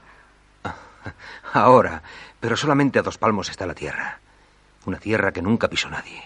Y que es grande, muy grande. Yo la cubriré.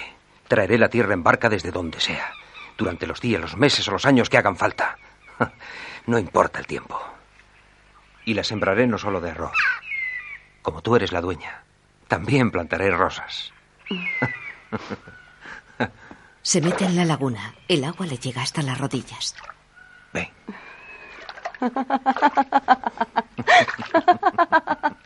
La coge en brazos y camina por la laguna rodeando una barca.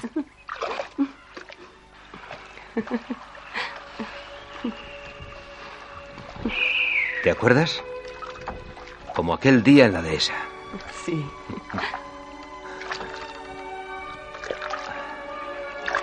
Rosa, písala tú también. La deja en el suelo. Que nadie lo hizo desde que el mundo es mundo. Cuando pasen 12 años vendremos los dos juntos y te diré.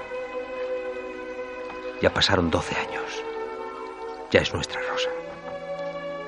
Y aunque vengas tú solo, aunque yo hubiera muerto, me lo dirás. La agarra de los hombros. No, Rosa. Ella se vuelve hacia él. Sí, Tono. Sí. Me lo dirás igual. Y no hace falta que grites ni que mires al cielo. Apoya la cabeza en el hombro de Tono. Mira una flor. Una espiga. O un pájaro que pase. Lo harás. Él le acaricia la cara. Y en voz muy baja. Como si yo estuviera aquí. Tan cerca como ahora. Dirás. Años después, Tono tiene el pelo encanecido y está en la laguna con su hijo veinteañero. Ya pasaron 12 años, Rosa. Ya es nuestra. ¿Habla solo, padre? No, Tonet. Me lo pareció. Pues no hablaba solo. Hablaba con ese cañizal. Cosas de viejo. Más de 20 negadas, Tonet. Pagadas duro a duro hasta el último céntimo. Estas tierras sí son grandes y mías por entero. Pero, ¿qué tierra, padre? Porque esto. Esto no son tierras, es agua. Hmm. Eso me dijeron aquí mismo hace 12 años. Pero es tierra, Tonet. La tierra que queremos los dos. ¿Yo? Ella. ¿Quién es ella? Tu madre. Pero si madre murió. Para ti sí. Para mí no, hijo. Hay que traer tierra y echársela al agua hasta cubrirla. Así se formaron las fincas de arroz de la albufera. Las grandes posesiones que han hecho ricos a sus dueños eran tan cats iguales a este. De agua, como tú dices. Pero a capachos los llenaron de tierra. Y ahora en esos capachos no les caben las monedas de oro. Pero, padre, es que hará falta mucha tierra para cubrir todo esto. Harán falta cientos de barcas. Miles, Tonet. Pero además tendrá que traer gente que le ayude. Para pagar peones no tengo un duro. Tonet niega. Esto es muy grande para un hombre solo, padre. Va a tardar mucho en conseguirlo. Tono se acerca a su hijo. Más tardaría Dios en hacer este mundo. Y lo hizo él solo. Solo tardó seis días. Pone la mano en el hombro de Tonet. ¿Seis?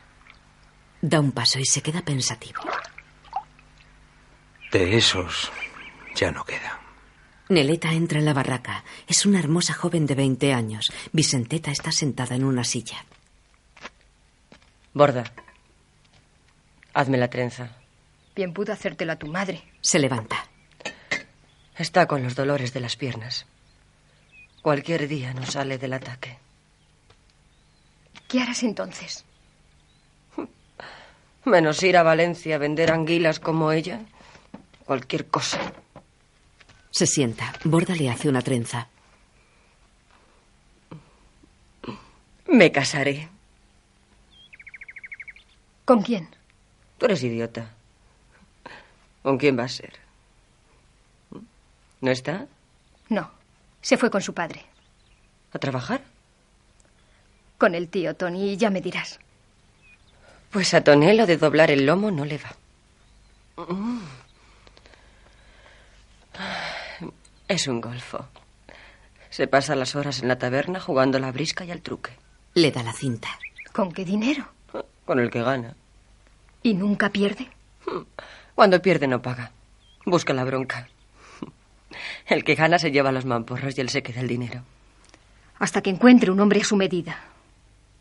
No lo hay, Borda. Toné es el más fuerte de la albufera. Vicenteta sonríe. Sí. Y el más guapo. También. Cuando nos casemos, Si se casa contigo. somos novios. Pues yo le veo con todas las muchachas del Palmar. ¿Y qué? Se retoca el pelo.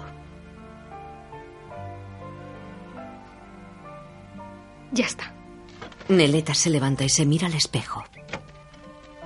Van con él porque es muy hombre. Y además porque les gusta. Yo no tengo celos. Ninguna vale lo que yo. Además, todo el mundo sabe que tiene que casarse conmigo porque dormimos juntos aquella noche en la dehesa. Por eso no.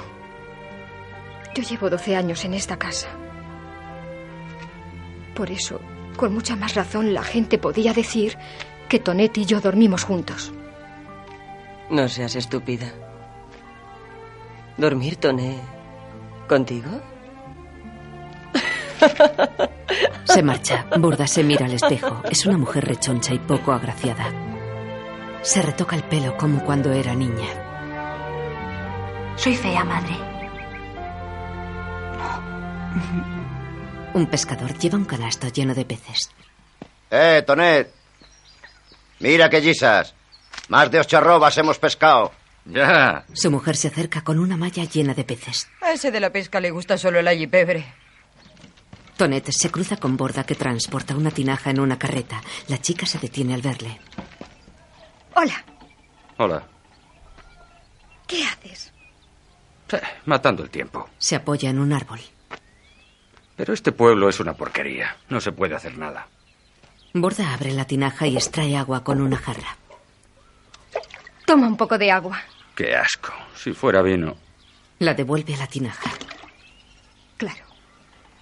Deja la jarra en la carreta.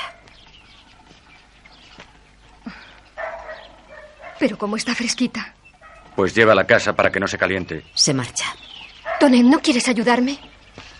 Ese trabajo es cosa de mujeres, Borda. No deberías decírmelo siquiera. Tonet ve a Sangoner ataviado con sobrepelliz y leyendo un libro. ¿De qué vas vestido, Sangonereta? Un respeto al cargo. El cura me ha nombrado sacristán. Ah, ¿Te paga bien? Cierra el libro. La iglesia es pobre, Tonet.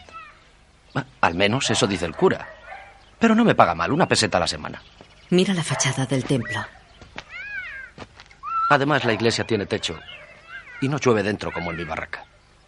Y el cura siempre se deja sobras cuando come. Entra en la iglesia. Tonet tira el puro, se quita el sombrero de paja y va tras él. Sangonereta lee un letrero que está colgado encima de la pila de agua bendita. Si por la ley del amor no es lícito delinquir, no se permite escupir en la casa del Señor. Ya lo dice el cura. La iglesia es sabia. Oye, ¿por qué no te metes a cura?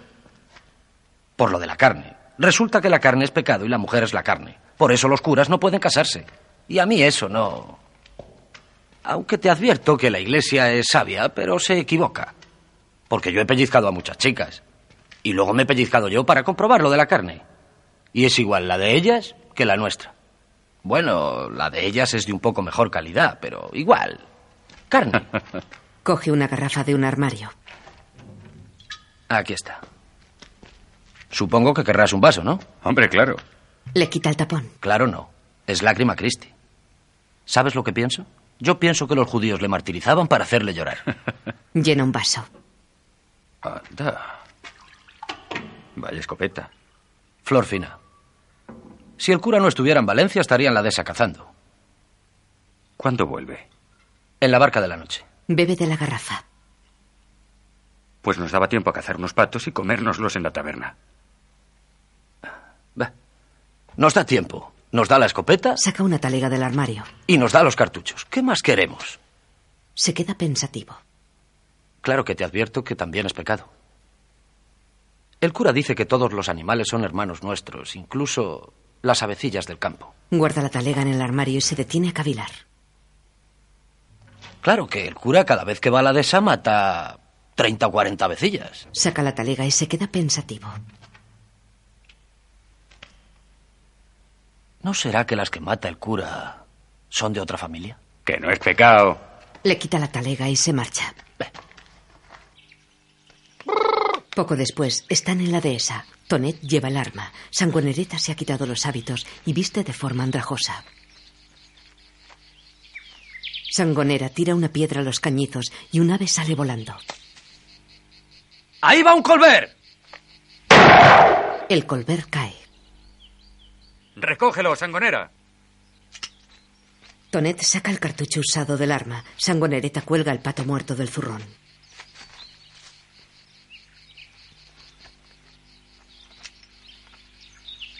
Otra ave le sobrevuela. ¡Un ascla! ¿Cuándo la compraste? Ayer, 20 negadas, Cañamel. Eso es un mundo, Tono. Fincas así no hay dos en la albufera. No, por eso quiero hablarte. ¡Samaruca! Voy. Cañamel y Tono están en la taberna. ¿Tiene mucha agua arriba ese tancat? Poca, dos palmos más o menos. ¿Cómo está en carna? Mal, muy mal. Éramos tres hermanas y te has quedado con la peor. La peor de salud. Échale un ojo a esto. Tengo que hablar con Tono. Suben al estudio. Te habrá costado una fortuna. Mi trabajo de 12 años, pero menos de lo que vale. La dueña me había regalado ya una anegada de ese tanca. Total que le he pagado 19 y a buen precio. Samaruca sirve un plato de carne de ave a Tonet y Sangonera. ¿Y el vino que pedí? Por el vino son tres perras. Y por el condimento de los pájaros y el fuego, cuatro más. Tonet busca en sus bolsillos. Sangonera saca unas monedas de su andrajoso pantalón. Toma. Y a ver si te acuerdas del Padre Nuestro. De eso de perdónanos nuestras deudas. Tú mete la boca en el plato, sacrista. Se sienta a la mesa. Los dos amigos comen con las manos los pedazos de carne. Oye, ¿tenías las siete perras? Ni una. Entonces, ¿por qué quemas esa falla de buscártelas? Por las apariencias. Hay que cuidar el tipo. Este muslo es de ascla. Y este mío, de Colbert. Samaruca les sirve una frasca de vino y dos vasos. Los jóvenes la observan mientras vuelve a la barra. Pero mejores muslos tiene la Samaruca. Sí, pero eso es pecado. Comen los muslos de ave. Tonet sirve dos vasos de vino rosado. Oye, ¿quién te dio esas perras? Los santos. Son muy buena gente. Mira, el otro día para probar, eché seis perras en el cepillo de San Lázaro. Luego fui, saqué las seis perras y cuatro más que había. Entonces me fui al cepillo de Santa Lucía. Le eché tres perras. Y como si tal. Ni San Lázaro se cabreó, ni Santa Lucía me dio las gracias. Y es que los santos son muy buena gente. Tono baja las escaleras. ¿Esos pájaros son de la taberna? Su hijo se pone en pie. No, los que hacen la dehesa. ¿Quiere sentarse? A los hijos los invitan los padres. ¿Tienes licencia para cazar? No. Has cazado en furtivo. ¿De quién es la escopeta? Del reverendo. ¿Te la prestó? No tuvo ocasión porque está en Valencia. Mira a su hijo. Y tú te vas de caza sin licencia y con una escopeta robada. Y no piensas que pueda aparecer un guardia y darte el alto. Y a ti ocurrirse te escapar y él pegarte un tiro porque está en su deber. O Oh, se lo doy yo a él porque está en mis agallas. Imbécil. Le agarra de la pechera. No me humille delante de la gente, padre. Tono sonríe y le sienta de un empujón. Mira, sangonera. Cinco minutos para que esa escopeta esté en su sitio. Y tú otros cinco para estar en casa. Si no te humilla. Se marcha.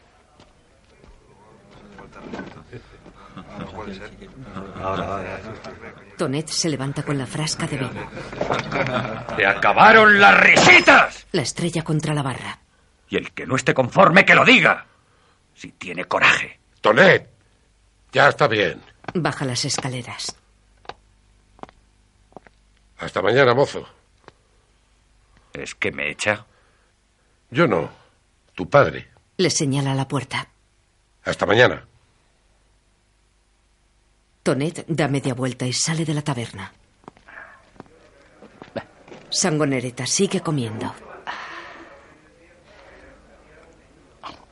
Tonet llega a la barraca. Entra en la casa. Su padre y su abuelo comen con Eleta y Borda. Tono está sentado de espaldas a la puerta. Aquí estoy. ¿Va usted a matarme, padre?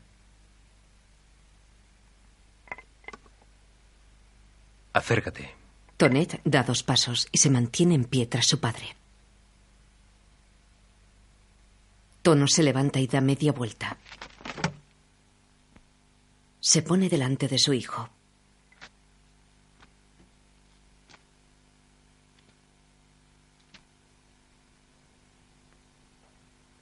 El padre de tu abuelo fue el primer paloma. El que fundó este pueblo. Y el que enseñó a pescar a los hambrientos que llegaron después. Y el reino le nombró primer barquero del lago y nunca fue violento aragalo borracho como tú. Y tuvo un hijo, tu abuelo, Mira a su padre. el segundo paloma, que ahora es el primer barquero del lago y que lleva ese título con la misma honra que lo llevó su padre. Mira a Tonet. Y nunca fue violento, aragán o borracho como tú.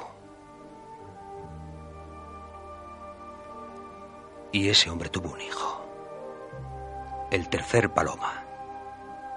Que cuando muera su padre, será también el primer barquero del lago. Pero yo nunca fui violento, aragán o borracho como tú.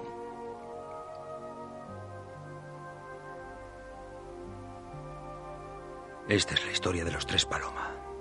Tonet se dirige a su dormitorio. Todavía no he terminado. El hijo se detiene. Tono da media vuelta y se acerca a él. Gira bruscamente a su hijo hacia él. Hubiera podido ser la historia de los cuatro paloma porque yo tuve un hijo también. Pero ese hijo no merece ser paloma porque ese hijo nació violento, aragán y borracho. Tonet baja la cabeza.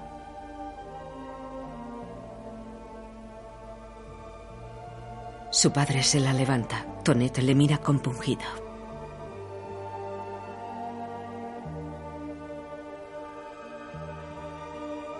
Tono le rodea los hombros con el brazo y acompaña a su hijo hasta el dormitorio. Tonet se vuelve hacia el padre, pero se queda sin palabras. Tono le acaricia la cabeza. Que descanses, hijo. Las chicas se levantan. Dejarle. Vuelven a sentarse. El tío Paloma mira a su hijo. Tono. Tú y yo no nos hablamos, pero. Recordones. Se apoya en la mesa. Tono le pone la mano en el hombro. Su padre le mira. Tiempo después, Tono entra en la barraca de los padres de su esposa, que están sentados a la mesa cogidos de la mano. No se levante. Hola, Tono. Se quita la gorra, coge la mano de la madre y la pone sobre la del padre. Así. Como yo lo esperaba. Para Rosa y para mí. Sonríe. Se acerca a la jaula de Rosa, ahora sin pájaro.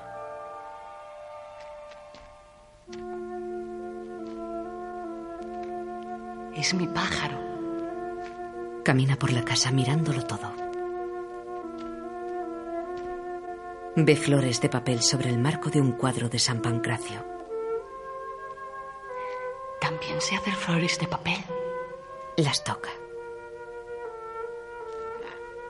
Coge una y la observa. Bueno, supongo que habrás venido a algo. Sí. Coge una silla y se sienta a la mesa con ellos. Deja la flor de papel sobre la mesa. Dentro de unos días empiezo a echar tierra al Tancat. Y ahora, para llevar la tierra, necesito una barca con pastera. Usted ya no trabaja, pues a eso he venido, a que si puede me la venda. No. ¿La ha vendido ya? Yo no puedo vender una cosa tuya, hijo. Tono sonríe. Gracias, padre. Bueno, pues eh, les dejo. Se levanta. Se pone la boina y se dirige hacia la puerta. Quiero que me hagas un regalo. Se detiene y se vuelve hacia los padres, mostrando la flor de papel. Saben. Saben ya cómo se va a llamar la finca. El padre asiente. Sí. Tono mira la rosa de papel. Sonríe. Quieres que se llame Rosa. Sí, Tono. Se marcha. Fin del capítulo segundo. Una serie de Aldebarán Films para Radio Televisión Española. Producida por Eduardo Manzanos. Adaptación, guión y diálogos Manuel Mur Oti. Director de fotografía Manuel Merino. Director de producción Gregorio Manzanos. Música Ediciones CAM.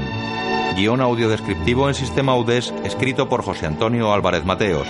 Sonorizado en Aristia Producciones. Coordinación técnica del sistema realizada por Javier Navarrete. Dirección de Cultura y Deporte de la ONCE.